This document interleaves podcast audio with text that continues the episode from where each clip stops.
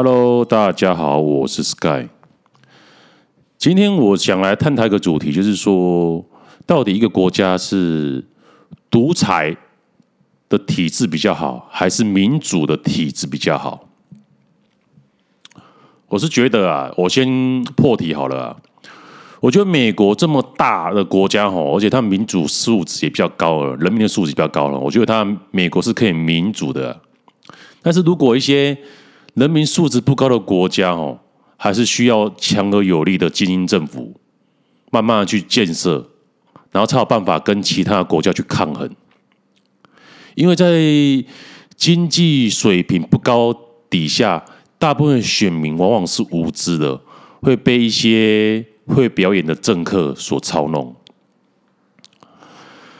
像我们台湾的十大建设、健保、台积电、高铁，都是在国民党独裁体下规划的产物。自从台湾两千年民选总统后，其实台湾就没有比较长远、深远的建设，因为一任做四年呢、啊。对对，我干完四年后，我就要拼连任了啊。然后就不会往长久的建设去思考啊，就像柯 P 讲了啊，没有人要盖公仔啊，为什么？因为公仔盖完要六年呢、啊，你光找地，找完地以后还跟里长沟通，里长是最难沟通，就花很久了啊，因为你盖公仔的话，当地的房价，里长怕当地房价会跌啊，所以可以跟你抗争啊，会跟你丢鸡蛋啊，要沟通啊，然后他开始盖啊。盖完就六年了，但是你一任只有四年而已啊！你怎么把握你下一次还可以再连任？所以通常没有人要盖公仔啊。所以柯批他盖的公宅的数目，全国加起来都没有他多啊，就是这个原因呐、啊。但是他是比较特殊的政治人物啊。我再举一个举一个例子好了，像。台北捷运也是在黄大洲任内开工的，当时六线齐发，哦，得罪很多地主，然后还要拆迁，还有厂商，啊，你工程过程中也是很被外界质疑。那时候在竞选的时候，陈水扁就信誓旦旦说，只要他当选，就要把捷运拆掉。啊，结果呢？捷运好的时候，他照样去剪彩啊，对不对？然后黄大洲他任内的时候，他还有改建改建西门町周边的老旧部落，所以才会有现在交通这么顺畅，然后景观这么爽朗的西门町呢。当然那时候又是得罪了好几千个商家，而且又伤害了很多老北老台北人的情感记忆。然后后来他又盖了大安森林公园，又得罪了几千的居民。还被当时的候选人赵少康说，弄一个大安森林公园，一下雨就变成黄大洲。他因为黄大洲嘛，那水那个水字旁啊，说觉得盖在那边的话，下雨就会淹水啊。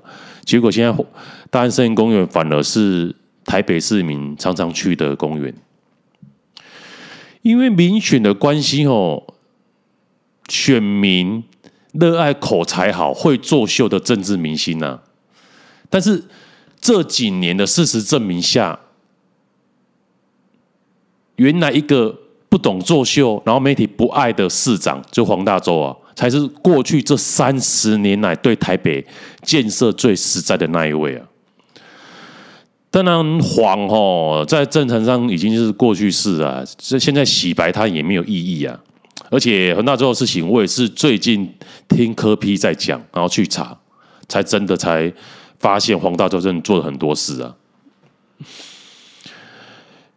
哎，啊，刚好我也姓黄啊，想说啊，这样的话，辈分的话，问中国的伦理的话，我可以可能叫他一个人一声叔叔，或者是舅舅。哎，没有，应该是叔叔啊。对对，叔叔是同姓的啊。对啊，这个千古之冤，希望能靠着这一次帮你洗冤呐。哦，因为他就是不太会讲话嘛。我做还蛮恭维，啊，唔过我这代志做实在的，好，这个是他的名言嘛，对不对？或许今年的市长选举，吼，民众就是选民们，应该我们应该认真思考一下，我们应该要选的是一个逗自己开心的小丑，什么货出得去，人进得来，什么什么发大财？要选这种小丑呢，还是要选一个真正会做事的市长呢？真正选出一个会做事市长，才能扳回这多年来哦，我们落后中国一二线城市，甚至越南的城市发展呢？希望能选出一个这样的市长啊。话说回来啊，那就民主跟独裁啊，所以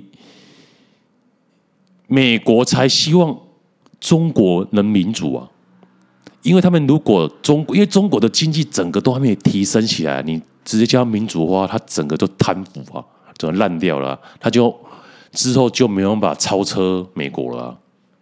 就像举一个例子啊，我就本来就是一个像美国就是一个家财万贯的郭董嘛，哦。啊，他他民主下来，两党两党怎么恶多挥挥霍都可以啊。然后你一个家徒四壁的人，你就说哦，你要好好上班哦，你要脚踏实地，不要创不要创业哦，哦慢慢来哦，哦你不要创业的话，你可能要你可能要一千年才可能超越他，才可能超越郭台铭呢、啊。所以我宁愿薪水跟新加坡一样高。哦，新加坡也是，我觉得他是他们算是半独裁的。然后叫我不要骂政府都可以，薪水高一点，生活享受，呃，物质好一点，对不对？我嘴巴闭起来啊，在家里骂就好了啊，对不对？但是我出去花的爽啊，薪薪水多啊。啊，后来朋友就跟朋友在讨论啊，他说问我说这是不是有冲突啊？他说因为他说中国是大国啊，然后卢森堡。瑞士也是小国，也是民主国家啊，但是它的人均 GDP 很高啊。他、啊、怎么解释说小国需要独裁才能发展呢？他说他最后的结论说还是需要看领导人啊，不管是独裁还是君主啊。我就大概的回答他一下，我说独裁吼要到一定的程度以后再民主才可以。然后，但是中国人还没有到那个程度，因为他们人民素质太低了。你看台湾现在也是民主了，然后但是都一直在内斗。然后印度素质很低啊，直接民主啊，就是无止境的贪腐啊。菲律宾也是啊，所以民主是需要渐进性的，而不是被他国移入。看西欧，他说所什么卢森堡那些小国，西欧那些国家，他在整个工业革命影响下，他人民素质已经培养了两百多年了，知道争取法国大革命，知道争取人民的权利了，人家已经人民的素质已经根植两百多年了，然后再民主，那才有办法。而亚洲国家很多亚洲国家就刚是新生的婴儿，爬都需要人家扶。哦，就是类似独裁这样，好像又要扶。那、你只是叫他走路，直接叫你叫他自由、放自由、民主，自己他让他自己发展，怎么可能呢？因为当初台湾之所以民主，也是讲经过顺应世界的潮流，而且在美国压力下不得不做的事情。但是，所幸小蒋已经奠定了台湾大部分人的基础。十大建设嘛，那一些基础都奠定好了，不然哦，那时候直接民主哦，就像现在两党内斗，然后什么喊喊口号，只要喊喊口号就可以当选，那还有谁要做事呢？对不对？什么用爱发电啊，抗中保台啊，啊这一类的，不是都跟大陆学了吗？对不对？大陆一天到晚在喊口号，什么爹亲娘亲都没有毛主席亲。然后还说什么两个凡是，那时候毛泽东死后，然后钦定华国锋继承嘛，啊，华国锋那时候就拍马屁啊，什么两个凡是啊，凡是其凡是毛主席的指示，我们都应该遵循；凡是毛主席的怎样，我们都要怎样矢志不渝的追呃怎么追求？就两个凡是啊，就就是喊一些口号，空洞的口号，没有意义嘛，没有做事。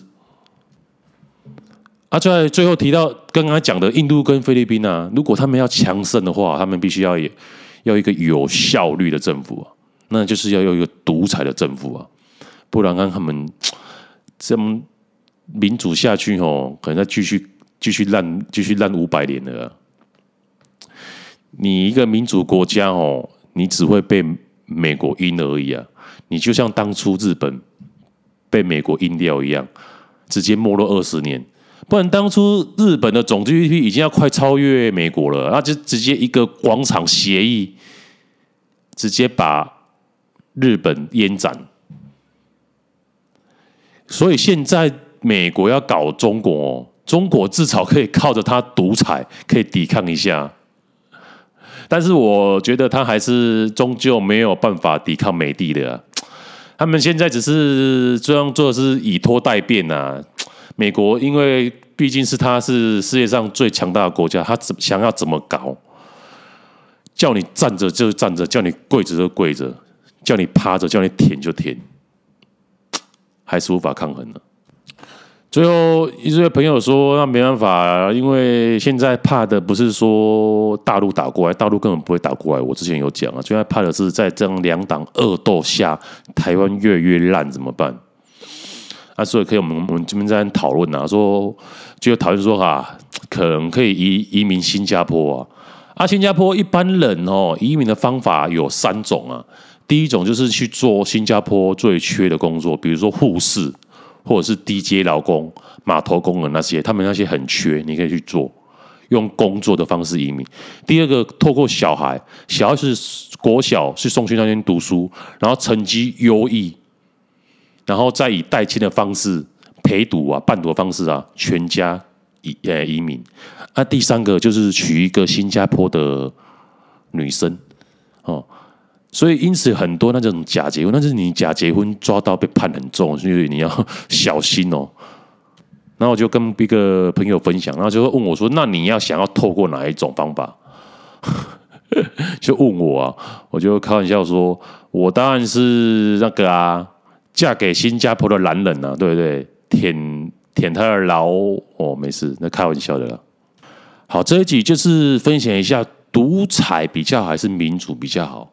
啊、相信大家都知道了，一定是先独裁一个效率有效率的政府，然后慢慢的，然后等到经济上来以后，政治再开放，一步一步的渐进式的，而不是被别的国家强行植入，那个都没有好下场。